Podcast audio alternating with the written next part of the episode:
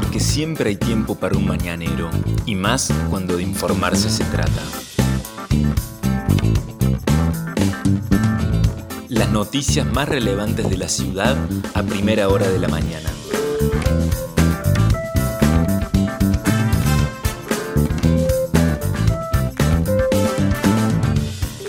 Hola, buenos días Río Cuarto. Soy la periodista Vanessa Lerner y este es El Mañanero, podcast de otro punto digital en el que de lunes a viernes, desde las 8 de la mañana, te contamos cuáles son las principales noticias para que lo comiences bien informado. Y este miércoles 7 de julio de 2021 comienza la jornada en Río Cuarto con el cielo despejado, con neblina, 10 grados 6 décimas la temperatura, anoche, eh, en horas de la madrugada hubo truenos y algunas pocas gotas que cayeron, pero estuvo muy ruidoso y sin embargo no pasó a mayores, no hubo una lluvia, pero fueron tormentas eléctricas tal como había anunciado el Servicio Meteorológico Nacional que se iban a producir.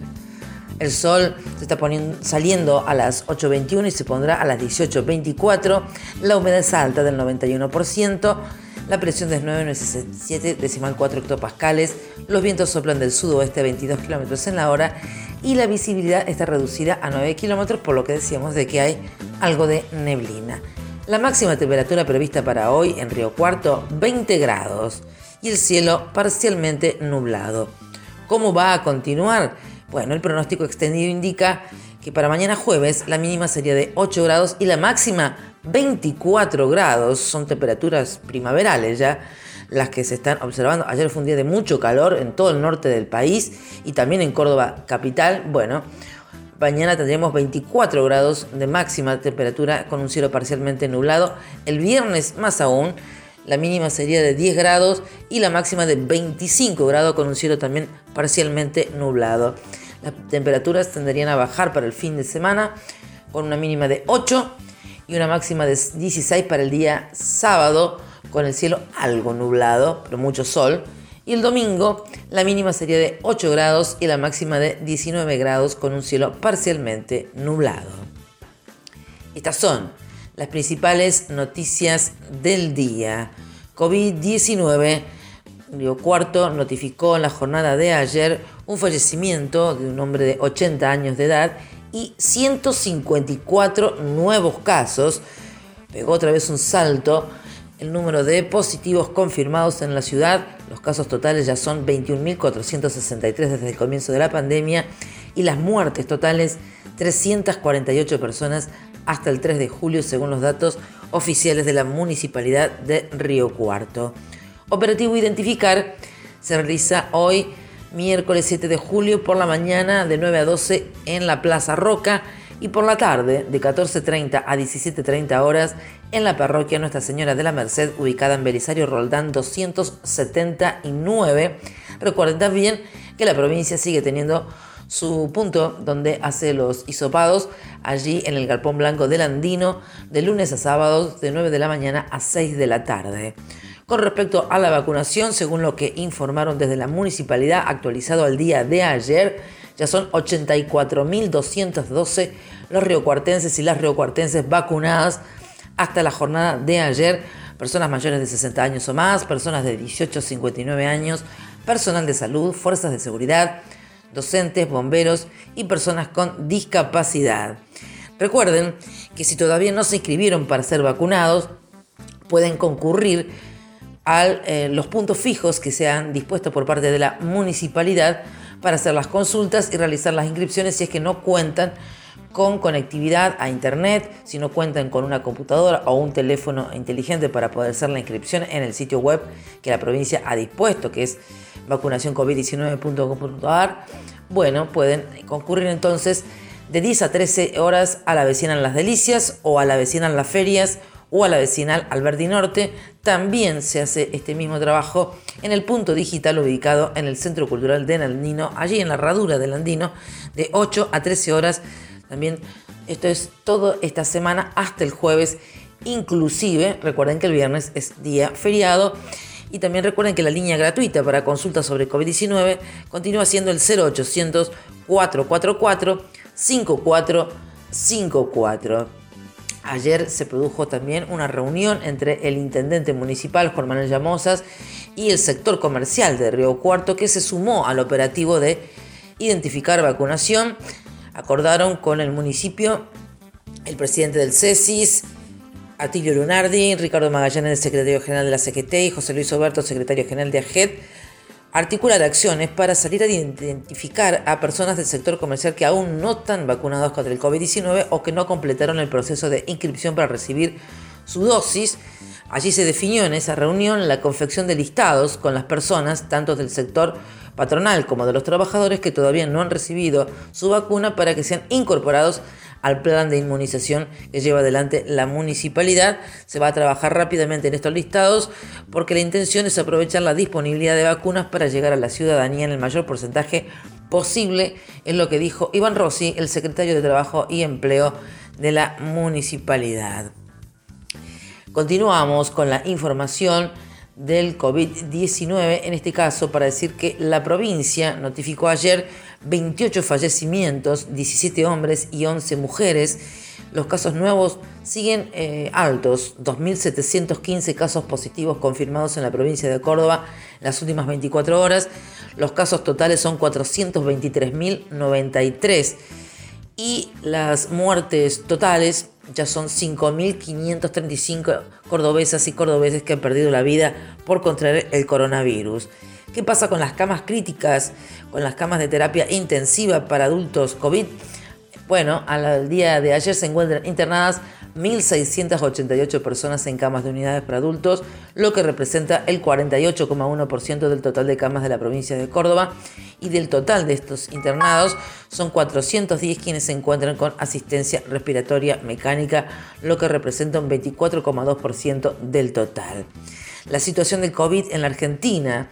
Ayer se notificaron 469 fallecimientos de 271 hombres y 194 mujeres los casos nuevos confirmados son 21.590 en la última jornada y ya son 96.983 las personas fallecidas desde que comenzó la pandemia en la República Argentina, desde que llegó el coronavirus a la Argentina.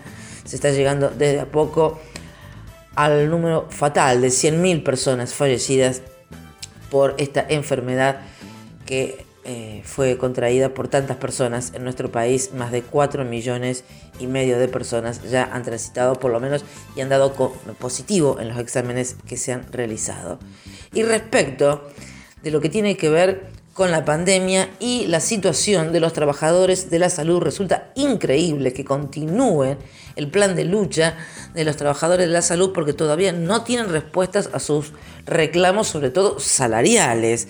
Recuerden ustedes que la semana pasada hubo asambleas en todos los centros sanatoriales de la ciudad de Río Cuarto, también en el hospital, que estaba previsto un paro nacional jueves y viernes de los trabajadores de la salud, intervino el Ministerio de Trabajo de la Nación que dictó la conciliación obligatoria.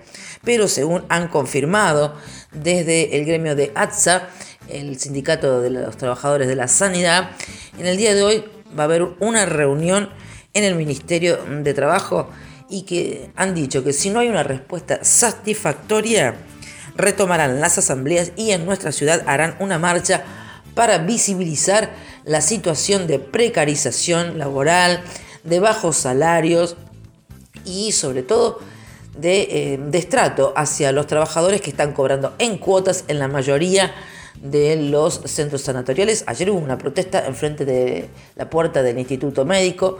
Bueno, eh, dicen desde el gremio y lo dicen los mismos trabajadores que están al límite con su situación y que no han sido reconocidos más que en palabras, pero que no ha habido ningún avance en la paritaria que está vencida y en la cual no logran que el sector empresarial les abone un salario acorde al trabajo que realizan. Vamos con más información que tiene que ver con la audiencia pública que se llevó a cabo en la jornada de ayer en la ciudad de Río Cuarto para que para discutir sobre el nuevo sistema de transporte en nuestra ciudad, el sistema integral de transporte de pasajeros o el sistema de movilidad en Río Cuarto. Finalmente, después de que había 84 personas inscriptas entre funcionarios y dirigentes y referentes de organizaciones, eh, de vecinales, de instituciones, de unidades académicas. Fueron 62 las personas que participaron de esta audiencia pública que duró unas nueve horas aproximadamente y que se pudo ver por el canal que tiene el Consejo Deliberante en YouTube. La mayoría coincidió en que hay que hacer cambios. Hubo durísimas críticas hacia el servicio que presta la empresa SAT aquí en la ciudad de Río Cuarto, sobre todo de los usuarios, que fueron los que expusieron palmariamente lo que está ocurriendo desde incluso antes de la pandemia. Siempre ha habido críticas, pero ayer se manifestaron la mayoría de los expositores y sobre todo los usuarios, como les decía, en que el servicio no tiene calidad, que no presta las frecuencias que debería, que no llega a todos los barrios, que no tiene unidades adaptadas ni un sistema que le permita contar al usuario con la posibilidad de saber a qué hora, por ejemplo, llegará el colectivo a la parada donde está aguardando a que éste llegue. Bueno, eh, también se presentaron numerosas mm, propuestas para modificar el actual sistema de transporte y muchos aportes. También hubo situaciones eh, extrañas, como lo que pasó con la gente que fue representando al mm, Colegio de Ingenieros Civiles, por citar algunos, que dijeron que como estamos en pandemia, no es necesario hacer ningún estudio porque no va a ser representativo, entonces que habría que darle un año de prórroga a la empresa SAT y después que pase todo, ver qué se hace con el sistema de transporte. También hubo otro señor que eh, dijo que no había tenido tiempo para presentar su ponencia, por lo cual este, resultó inexplicable su presencia como orador, pero en general hubo muchas propuestas, pero muchas propuestas para mejorar y sobre todo modificar sustancialmente el sistema de movilidad, de transporte en la ciudad de Río Cuarto.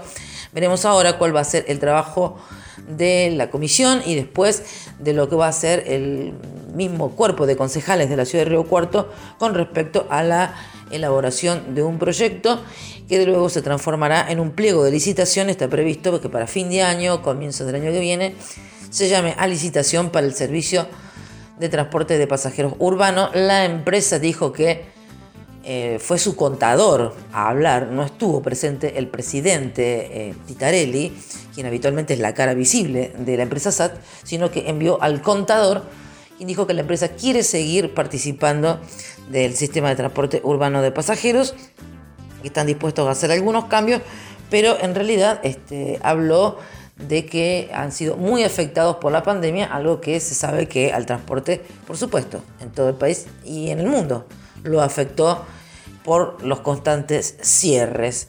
Estuvieron también representantes de mm, taxistas, de remiseros, se habló mucho de bicisendas y de los colectivos. Veremos qué es lo que surge entonces para poder este, elaborar ese pliego de licitación que puede dar la posibilidad a que siga la empresa SAT o que vengan otras empresas a prestarle servicio a la ciudad de Río Cuarto. Cambiamos para contarles a ustedes que hay novedades respecto del ataque que les habíamos contado, que había dejado a tres personas heridas que habían llegado hasta el hospital. Bueno, hubo más novedades que brindó la policía y el Poder Judicial.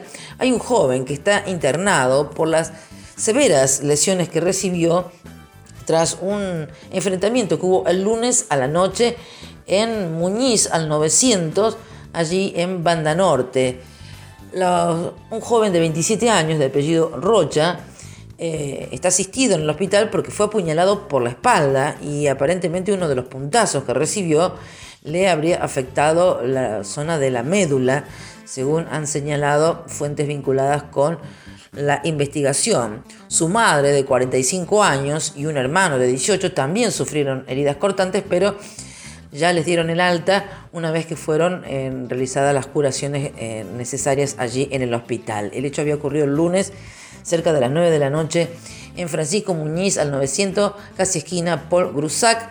Allí hubo una fuerte pelea. Bueno, lo que se conoció en las últimas horas es que, según las pesquisas que se realizaron, hubo un allanamiento en la calle Segurola 1600, también de Banda Norte, donde fue detenido un hombre de 52 años y cuatro menores de edad fueron identificados y puestos a disposición del juzgado de menores. De estos cuatro menores, tres ya fueron trasladados al complejo Esperanza ubicado en Córdoba y el cuarto menor está todavía en Río Cuarto y aguardando eh, qué definición va a tomar el juez de menores respecto de su situación. Estas fueron las principales noticias que tenés que saber para comenzar el día. Escuchanos todas las mañanas de lunes a viernes ingresando a nuestra web. El Mañanero es un podcast con producción técnica de Alejandro Floriani y la producción periodística del equipo de Otro Punto Digital. Mi nombre es Vanessa Lerner. Nos encontramos mañana.